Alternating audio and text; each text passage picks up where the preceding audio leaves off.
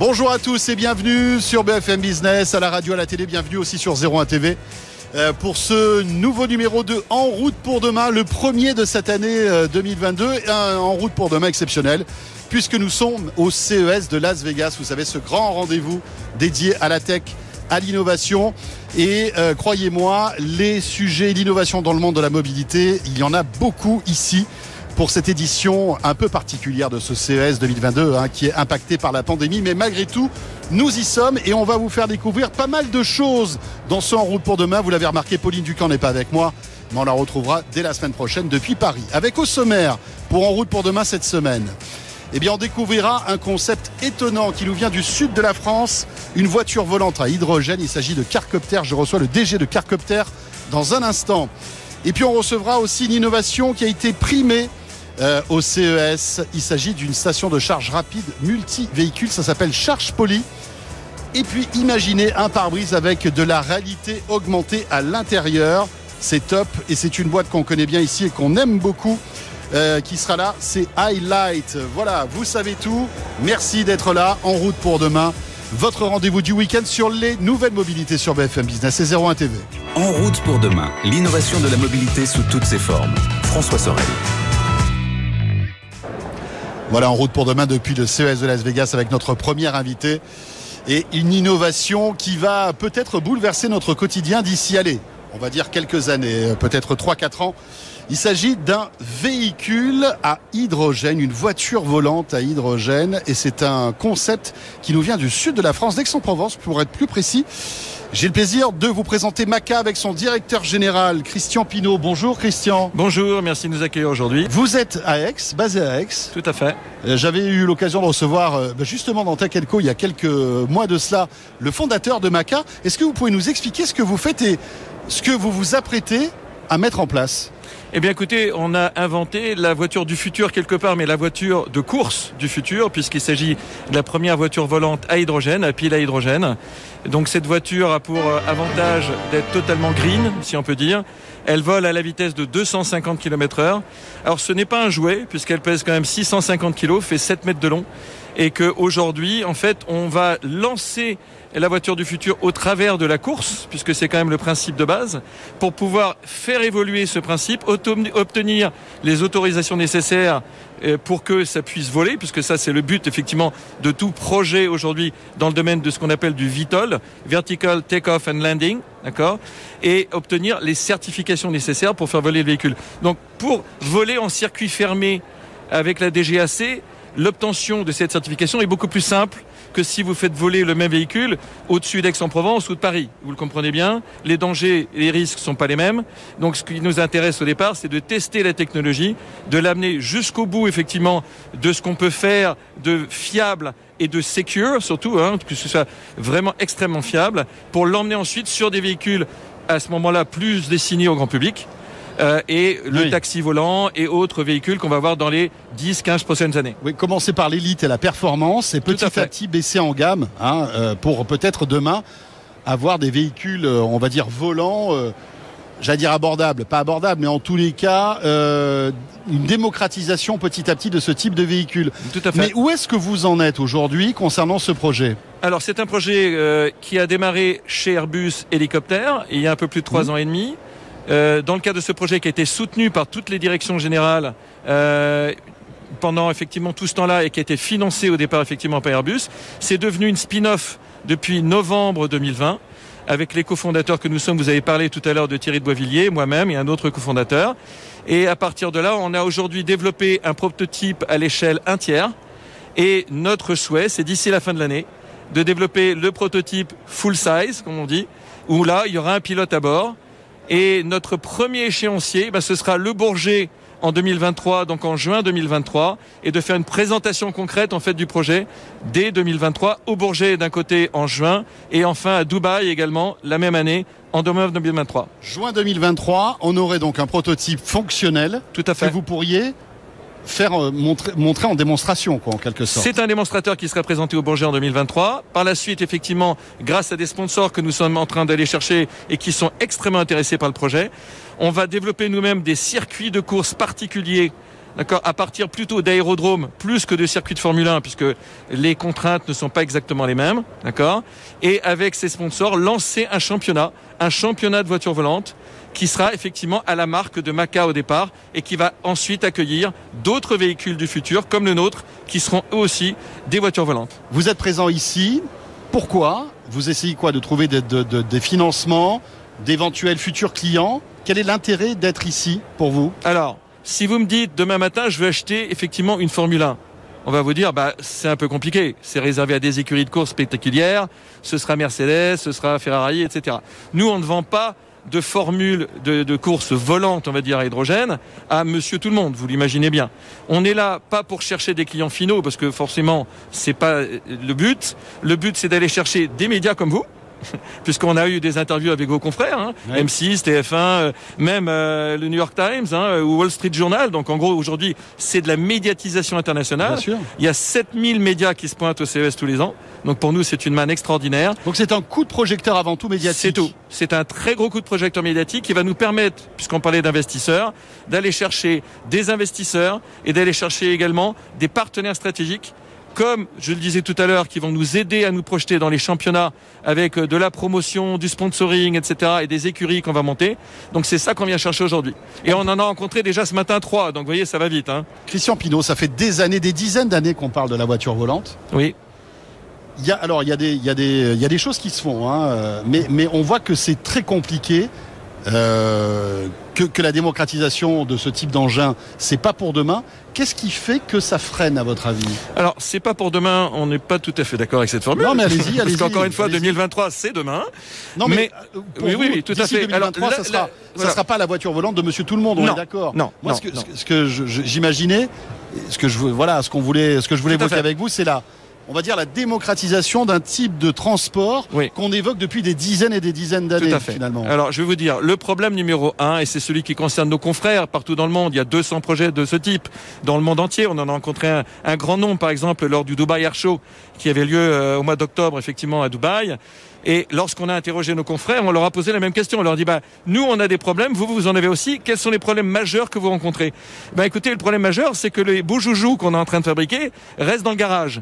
Et la raison pour laquelle ils restent dans le garage, c'est qu'il n'y a pas la certification qui va derrière. La grosse problématique numéro Il un, n'y a pas d'autorisation en fait de faire voler ce type d'engin. Exactement. Il faut une certification. Et le gros avantage de Maca par rapport à tous ses concurrents aujourd'hui, c'est que toute l'équipe de Maca vient d'un background ingénierie où on fabrique des hélicoptères. Et à partir de là, au départ, quand on fait le premier concept, la première chose qu'on fait, c'est de valider s'il peut être certifié ce concept. Parce que chez Airbus, on va pas fabriquer un projet si on peut pas le faire voler. Ça sert à rien. Il y a déjà une voiture volante qui a été certifiée ou pas dans le monde? Non.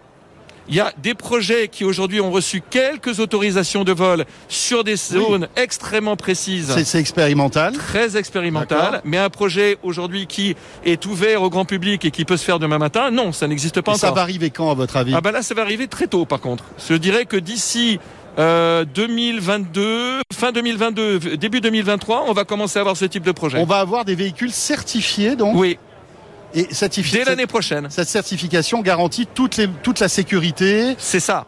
Voilà, c'est ça en fait. C'est ça le plus important. Vous savez, la DGAC, elle a pour objectif, bon, donc la Direction Générale de l'Aviation Civile, a pour objectif de ne pas laisser voler n'importe qui et n'importe quoi dans les airs. La protection, effectivement, de l'environnement de l'air est plus important. Si vous faites voler un drone et qu'au moment où il y a un avion qui atterrit dans un aéroport et qui va dans un réacteur, vous imaginez la catastrophe que ça pourrait être. Donc pour l'instant, il y a des contraintes extrêmement, euh, vraiment extrêmement élevées Bien sûr, bien à sûr. ce niveau-là Qui sont normales. et qui sont tout à fait logiques. Et effectivement, nous, il va va falloir qu'on aille au-delà de ces contraintes et qu'on prouve à tous ces organes que sont la DGAC Mhm. et les DGAC internationales que ben, notre projet est, est safe, qui peut voler n'importe où, qui va pas cracher n'importe quand, qui va pas se projeter dans l'air n'importe où et n'importe comment non plus.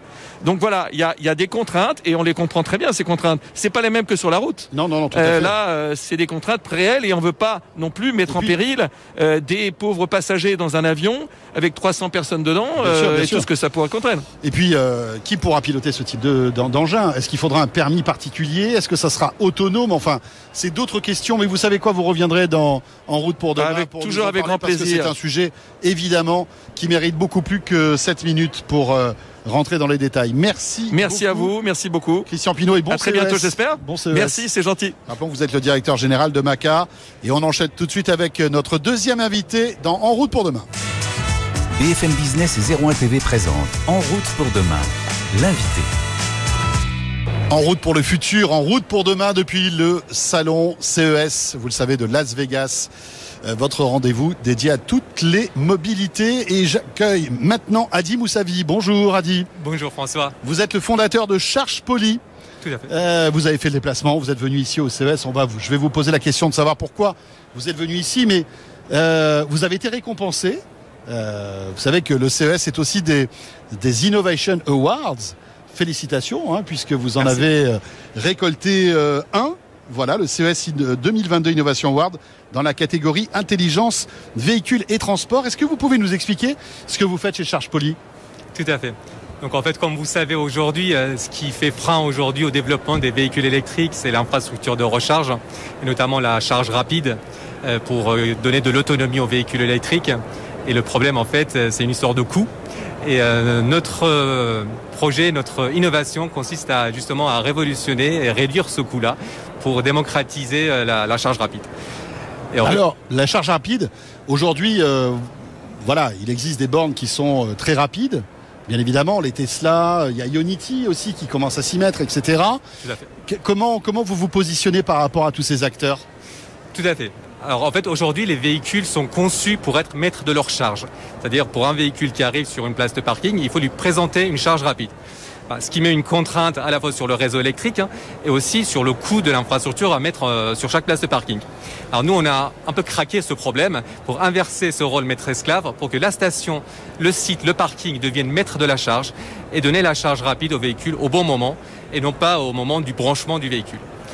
Mais ça veut dire qu'il faut que, je vienne me charger euh, à quel moment, en fait, pour pouvoir bénéficier de cette électricité? Alors vous pouvez réserver sur les stations de charge Poly votre euh, recharge, hein. vous pouvez réserver en avance le créneau que vous voulez. La charge viendra à vous euh, au moment convenu. En fait, nous avons mutualisé la production de courant rapide et nous avons du coup démultiplié le nombre de points de charge pour faciliter l'accès euh, à la prise au, au niveau des véhicules. D'accord. Donc vous arrivez dans une station, vous avez réservé ou pas, vous vous branchez, vous confiez votre véhicule au valet, qui est la station, et la charge démarrera toujours en charge rapide. Nous ne divisons jamais la puissance, nous nous fournissons toujours la charge rapide à, à plus haute puissance disponible que le véhicule peut accepter, et on charge les véhicules les uns après les autres. D'accord. Euh, Aujourd'hui, charge rapide, c'est, ça veut dire quoi, en fait, en termes de kilowattheure Alors en termes de puissance, donc euh, en kilowatts, c'est euh, plusieurs euh, dizaines, centaines euh, de kilowatts. De On- kilowatts. On, parle de 100 kilowatts, 200 kilowatts en charge rapide.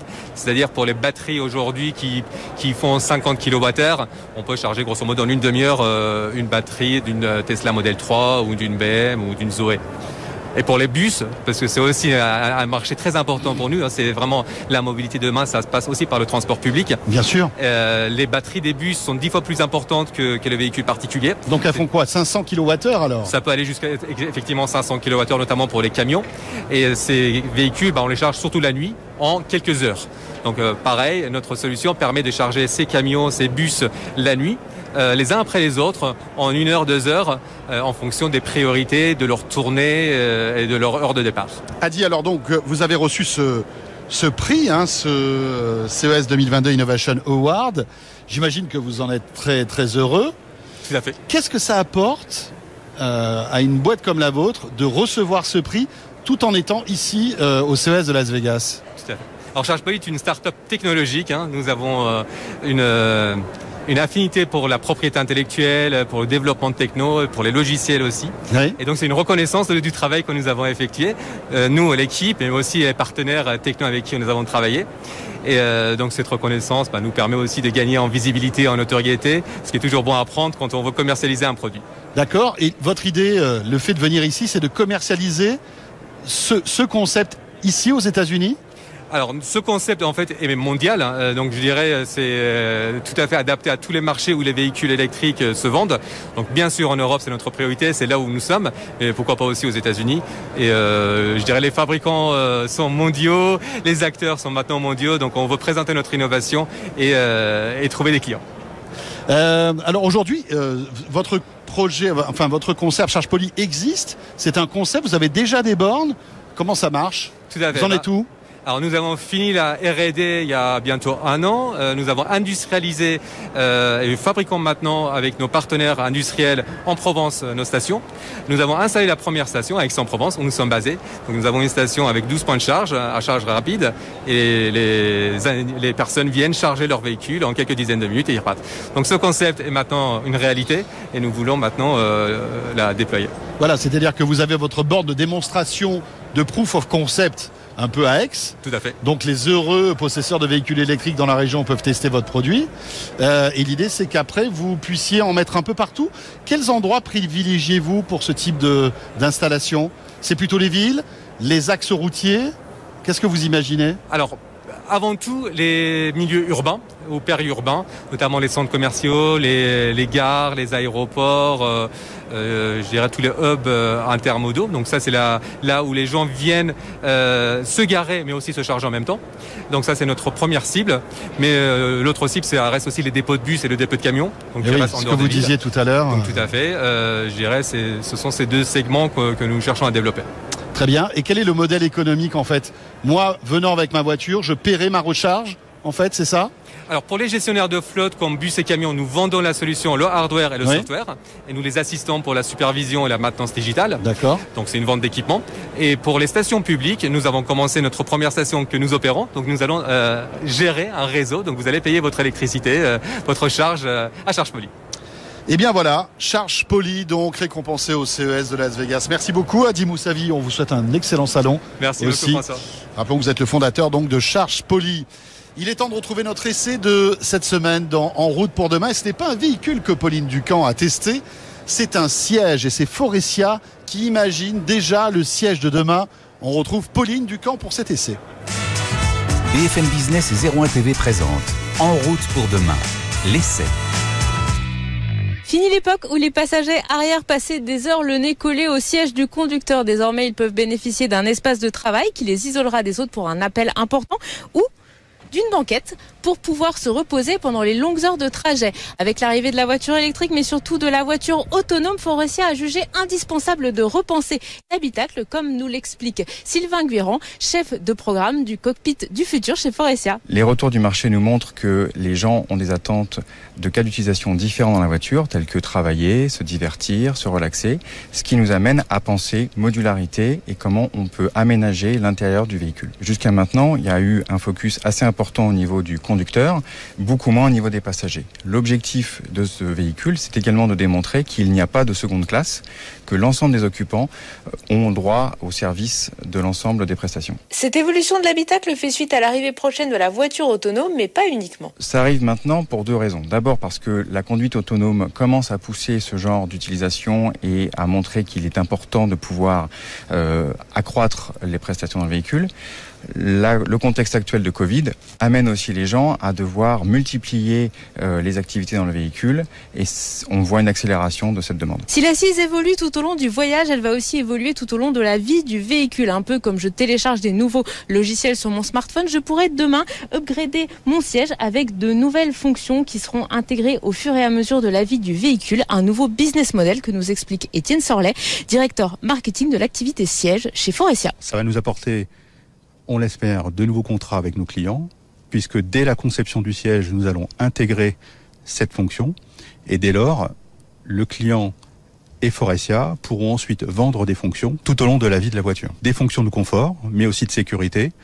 Donc tout ce qui va permettre d'apporter de la qualité d'expérience, ça peut être du massage, ça peut être des retours haptiques, ça peut être de la ventilation, des nappes chauffantes, tout ce qui touche autour du confort et de la sécurité. Et tout repose ici sur une nouvelle manière de concevoir le siège. Nous avons une conception qui est modulaire, qui permet de facilement détacher un certain nombre un certain nombre de parties des sièges et qui va pouvoir être interchangée avec de nouvelles fonctions à l'intérieur.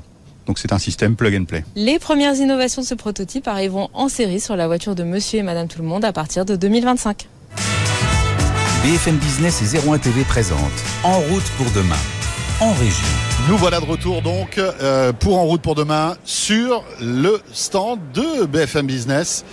Et de En route pour demain, nous sommes au cœur du salon CES de Las Vegas, un grand salon dédié aux nouvelles euh, technologies et aux nouvelles mobilités aussi, puisque cette industrie, euh, les constructeurs automobiles, les startups dédiées à la mobilité sont très nombreuses à venir chaque année ici au CES. C'est le cas de Highlight justement et Romain Duflo est avec nous. Bonjour Romain. Bonjour François. Romain, vous êtes le cofondateur de Highlights. Alors euh, Highlights, on connaît bien puisque on a l'occasion souvent de, découvrir vos innovations sur BFM Business. Et là, vous êtes au CES pour, eh bien, vous attaquer à un autre marché.